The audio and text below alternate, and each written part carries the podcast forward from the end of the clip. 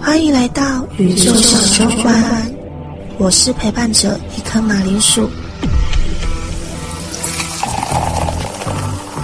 这个频道会有我访问各式各样的灵性工作者，也会聊到自我探索、自我价值、跳脱二元相关议题，陪你一起体验身心灵的奇幻之旅。Hello，大家好，我是一颗马铃薯。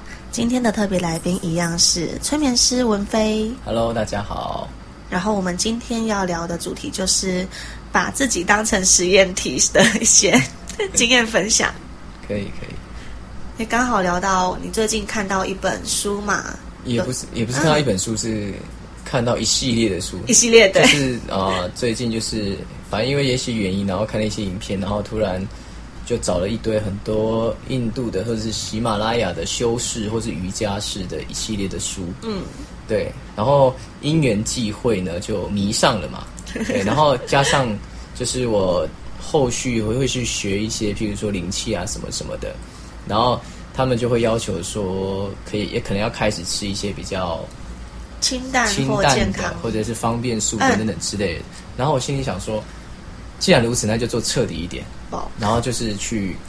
就是学习他们瑜伽式的生活，但不是说真的每天做瑜伽什么，而是他们的心态跟他们的一些比较日常的想法。然后呢，我就开始吃素嘛，然后就说那吃素就吃彻底一点。对，但我的彻底也没有到很彻底啊，就是偶尔忍不住会吃蛋。诶，所以是吃全素对不对？对蛋奶素都都不吃了。对，但偶尔真的忍不住还是会，对，还是想还偶尔还是会吃一下蛋，因为真的我很喜欢吃蛋。嗯嗯对，然后再来就是，呃，我设定了一个闹钟，嗯，那个闹钟是半夜的三点三十三分。我可以问一下，为什么是三三三这个数字？三三三是真的就是想说一个天使数字，每天就是那为什么不是，二二二或是什么？我不晓得，反正三三三，因为想说三三三可以睡久一点啊。呃，好，嗯，很实际。就是对，不管几点睡，然后反正三点三十三分一到，闹钟就会醒。就是因为呃，如果以科学理论讲，呃，在两两点到五点还是几点的时候，反正瑜伽瑜伽师他们有说那个时间最是最好冥想，然后也最容易接到讯息的时刻。然后我就想说，好，那就抓中间，就三点三十三分，对。然后呢，反正有趣的是，第一天三点三十三分响的时候呢，我完全直接把它关掉，就继续我的睡眠。然后反思一下之后不行，然后第二天呢，三点三十分一到，OK 好，然后闹钟按掉，我想说，嗯，躺着也是可以冥想的，对，所以我就想说，对，给自己找借口跟理由，对，然后就好好躺着冥想，然后大概可能过不到几秒钟就失去意识，就睡着了。对对对，好，然后又复盘了一下，不行，这样不行，所以呢，第三天的时候，三点三十三分就直接立马的直接坐起来。对，然后就冥想那一次，但是那一次的效果是非常非常好的，哦效果是很深的。然后，呃，那一次的效果我有体验到，就是呃，有一些人啦，他们会体验，但是有时候可能灵魂快出体或者进到冥想深的时候，会有一种很大很大的震荡感。嗯，对，然后那一次的冥想就是有这个感觉，哦，什么何止是感觉，就是整个好像在大地投入，进去里面就是了，就对就是。你会觉得整整个世界都在摇晃。哇塞，对那种大震荡，然后嗯。冥想很深，然后也看到一些画面等等等，嗯。然后也有那种很喜悦的感觉，对，OK，然后就尝到甜，嗯。尝到 甜美的果实了，所以后来就是每天三点三十三分就是起来，然后固定冥想。当然冥想不是说就就直接就都不睡了，就是我可能会冥想个二十分钟、三十分钟，然后持续到现在，啊，对啊，持续到现在，然后就，但是睡的时候还是会，我可能冥想半个小时或者二十分钟，还是会回去躺，然后会躺到五点多再起床。嗯，对对对对对。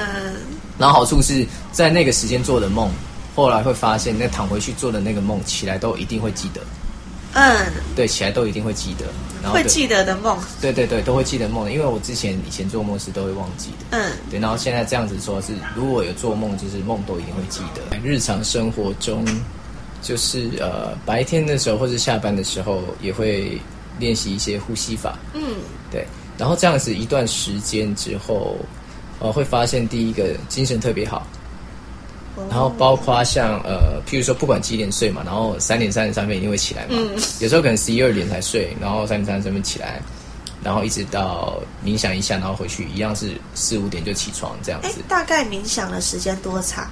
呃，不一定，可能最少是二十分钟，然后可能、嗯，然后再回去睡一下。对，有时候状况状况好的话，可能三十分钟、四十分钟不等。因为我也没有看时间，我就觉得冥想完，嗯然后我就直接又躺回去了。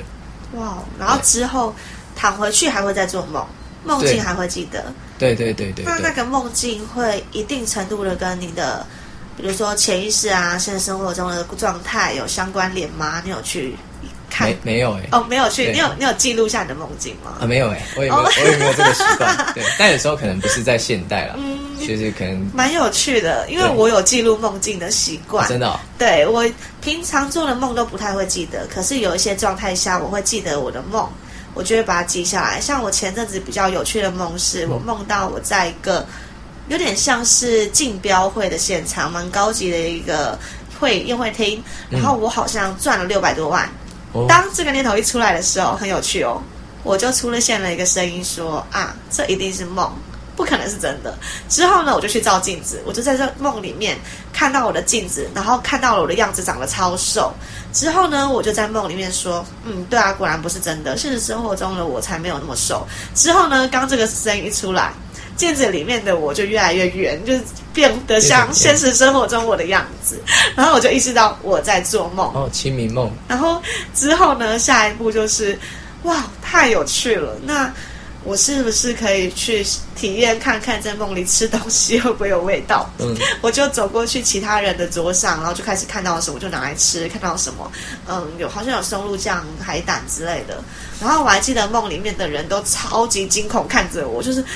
哪里来的人来抢我桌上的食物吃那种感觉，就是很像、嗯、他们是活生生的一个对故事，只是我突然醒了，嗯，然后我就开始吃，哎，真的有感觉。然后最后我的梦境停在我走到了一个上面都是乳酪蛋糕的桌子上，然后我超爱吃乳酪蛋糕，我就吃，哎，真的有味道哎，好兴奋，好兴奋！一直吃的时候，突然我就醒了，醒了的时候我的第一个念头就是，干，我还没吃完，还没吃。哦，所以是做清明梦的对，就这个比较有记记忆。然后前阵子也有做过，就是那一种比较不舒服的梦，就是在梦里可能就是一个被老师胁迫的女学生的角色，然后一直被追，一直被追，被追赶，到处求救都没有人来帮我。到我醒来，那个不舒服感还会存在。然后我还记得那个画面，然后也有过，就是我在梦里梦到。这个故事有点长，简单来讲，就是我在路边走到捡到了一个人的什么生辰八字，然后我就把它捡起来了。之后我还清楚记得那时候的墙上写着“芥兰羊肉炒炒羊肉”之类的，然后 六十元、八十元，有人说要请我吃饭，我还跟他说啊，八十元有点贵，我点六十元的好了。然后。然后我就回家捡了那个东西，突然之间，一个我阿公的角色吧，他就跟我说：“哎，你体内有另外一个人在之类的。”然后他就给我做了一大串的手势，砰！然后从我的天灵盖给我这样砰打下去。然后呢，下一步我就觉得舒服了一点，他就问我说：“你有没有觉得你喉咙还卡卡的？”然后我就摸了摸我的喉咙，哎，有哎，很卡哎，越肿越大哎。他又教了我一连串的手势，然后又给胖呵之类的。然后，然后就觉得哎，喉咙好像 顺下来了，对。然后重点来了，很有趣，我就开始说话了，但是不是我在说话，就是那一个人，我捡到的八字那个人就开始说话了。他开始跟我说他的故事，他说什么？哦，我被一个男生一直追赶，他要追杀我，我很害怕之类的。我就跟他说，好，那我跟你一起就是想办法。然后在梦境中，我们就经历了一些冒险，就帮他摆脱那个男的。我还印象最深刻的就是到了最后离别的时候，他其实想跟我走，可是他就跟我说，他还有一些还没有完成的任务没有完成，所以他不能跟我走。可是我走了一段路之后，我看出了他其实想跟我走的那个想法，我就走过去跟他说：“那我们一起去完成你的事情吧。”嗯哼，到这边结束，对不对？最后定格的画面是我的视角看到了他，他其实是一根绑头发的辫子，粉红色、粉紫那一种，就是你知道线去缠绕自己的头发，嗯嗯编织成的那个辫子辫子，啊对。所以最后我看到他的形象，他不是一个人。就是在前面的故事，我一直以为我跟一个可能女生还是跟另一个人在冒险是跟，头发，对。可是到最后，我发现，哎，他好像跟我想象的不一样，他好像其实只是可能我的一个工具或伙伴，它就是一个辫子。OK，那你你还记得那个生辰八字的 完全不记得，就很有趣。我就只记得我捡到了一个东西，这好样酷哦！对，这个梦我就有印象，其实会记录下来。会做清明梦是很棒的，它是另外一种修行的开始。哦，对对对，可以多加练习。有听说过，就是有人跟我讲说，我跟梦境会蛮有连接的，就是好像有人跟我说过，说我的直觉里吧，还是一些拿回我的天赋或能力是透过梦境。所以你你比较像是类似像梦行者，就是很有趣哦。有一次我们在台中，我跟我爸那时候在找那个当天要住宿的房间，然后找到一间好像五百多块，到了那边他说要加可能一百多的服务费。嗯之后呢，我们讲一讲电话讲一讲，本来我爸就说好了，一百多我也没差去住，我就突然之间跟他说，哎，不对，这个画面我梦过，哎、嗯，一模一样，而且我记得下一间会更好。然后我就真的没有入住，我就去找下一间。结果下一间真的跟我那时候梦境给我提示一样，会更好。下一间不用多的服务费，只要四百八，嗯然后环境还比上一间好。就是有过一些类似这种经验，嗯对我就觉得蛮有趣的。以前也常常会有。可是我不是常常有办法有这样的状态，就是很 下次可以睡前下暗示，啊，对说自己在梦里要记得在做梦，对这样就会清醒。这跟催眠也有一点接近吗？还是没有，它不太一样？其实就是先对潜潜意识下暗示，嗯，对，然后你到时候做梦的时候，那个指令就会生效，就会生效。对对对对，很有趣。好，我觉得我可以去试试看。搞不好就是更可以挖掘你的天赋之类的。真的真的真的，我觉得很，酷。我也是有点类似透过梦境做实验的感觉，嗯因为我也在实验看看说，哎，啊，所以我的梦给我的就是暗示，或者他给我的一些提示是正确的吗？其实梦跟现实是没有区别的。嗯如果以科学或者以催眠的角度来讲，对于身体而言，哦梦境跟现实是一样的。就像我在吃东西一样，有觉得好吃。身体不会去判断，像有时候做催眠，为什么催眠可以达到疗愈，甚至可以你可以说治疗？嗯，是因为对于身体来说，这只要够真实，嗯身体就会认为是真的譬如说，像有人做噩梦的经验，你醒来之后，你是不是会发现你的心跳加速，然后肌肉紧绷对啊。可是你你你的大脑知道你在做梦，为什么身体还是会有这样的反应？所以哦反应是真实。好有趣哦。对，所以梦跟现实是没有区别的。所以你在可能我们正在就是进入那个催眠状态的时候，就有点像在做梦吗？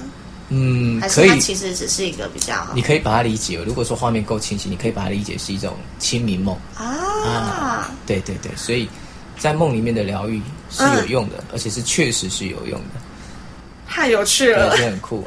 反正嗯，反正回到回到我刚刚讲的那个我的实验。实验，对，然后除了这个之外，现实生活中你会发现你的觉察力变强了，嗯。你可以更快速、更快速的去觉察到你的情绪，譬如说那念头一升起，啪，或者是你有负面的预设立场，啊。剧情想到一半的时候就会啪就打断了，所以你会很快速的觉察到你的预设立场，并且在那个情绪快要生出来之前就先把它阻断掉，然后再来就是我在做个案的时候，嗯。我在做催眠个案的时候，我更能够去了解到个案的状况，包括甚至是如果说个案比较没有画面感的时候，我甚至可以把嗯我想要传达的画面给他，哦，分享给他让他在里面可以看到，然后甚至可以让他的体感表现的更明显。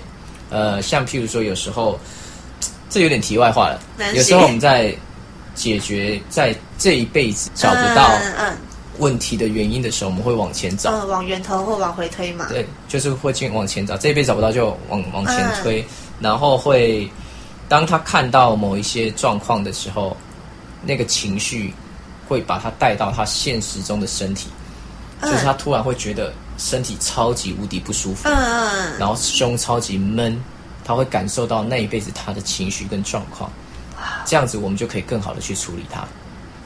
对，反而可以是这样，这是我觉得这个实验下来的时候对我的帮助，也就是说我的觉察变得更快了。嗯更清晰，也对然后更强。我也很期待说，如果我继续在实验，实验下去会有会有什么样的变化？嗯因为我觉得现在实验两两三个月了，两三个月，两三个月了，包括什么禁欲啊等等蛮，快的耶。就是以这个变化速度来讲，嗯，我觉得是很快，而且呃，如果讲比较深信一点，我们不讲讲，嗯。对，讲深信一点是这个这个东西，这个世界的速度会越来越快，嗯，对，所以就像最近大家的一些不管嗯。情绪啊、对啊，动荡啊，或者是啊。对，啊，就是很多事件可能以前解决速度比较慢，或是被压着被挖，就是要慢慢的去挖它。现在突然之间好像一个不知道土石流砸下来，全部被搅出来的感觉所以有。人说，有人说，呃，有人就说现在开始是一个现世报的时代，因为会嗯越来越快。嗯嗯嗯，对你，你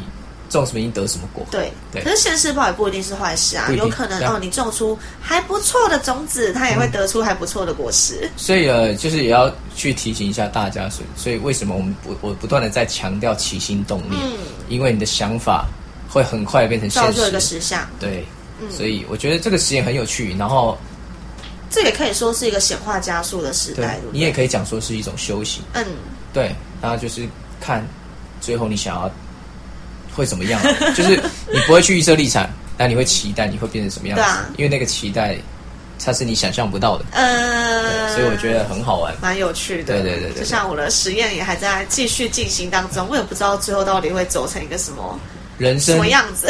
人生其实就是一场实验，就是一场大型只是实验啊只是很多人不晓得他的人生是实验，呃，对吧？对但是有一些人就醒了啊，原来我的人生在实验，嗯所以呢，我可以自己选择我想要做什么样的实验。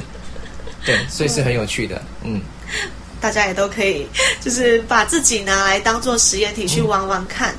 也不用像我们可能这么的极端啦极端啦。对，你可以玩一些简单一点的，比如说你可以去实验你吃什么样的食物，有什么样的感觉、感受，你的身体给你什么样的反应，嗯嗯。或者是像前阵子的那个我们的另外一位来宾分享的，你可以去回推你五到六天前吃了什么东西，那你现在的身体可能有了一些改变跟变化，可以从这方面去实验觉察，包括睡眠啊、交友啊、人际，没错从，一些比较简单的方面去练习。对，那今天的节目就到这边告一段落，我们下次见，拜拜拜拜。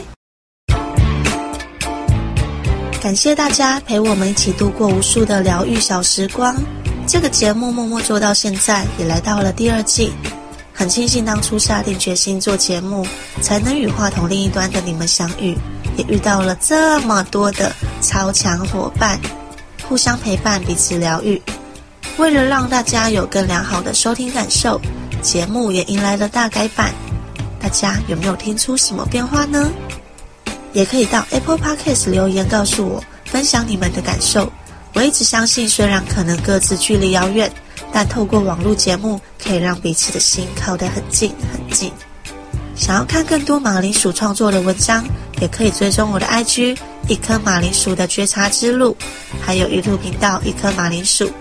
最重要的是，也可以小额豆内赞助马铃薯，持续做出更棒的节目内容。让马铃薯的全职创作者之路更踏进一步。那么大家下周二云端再见啦！期待与你们相遇的每个早晨夜晚，属于我们的疗愈小时刻。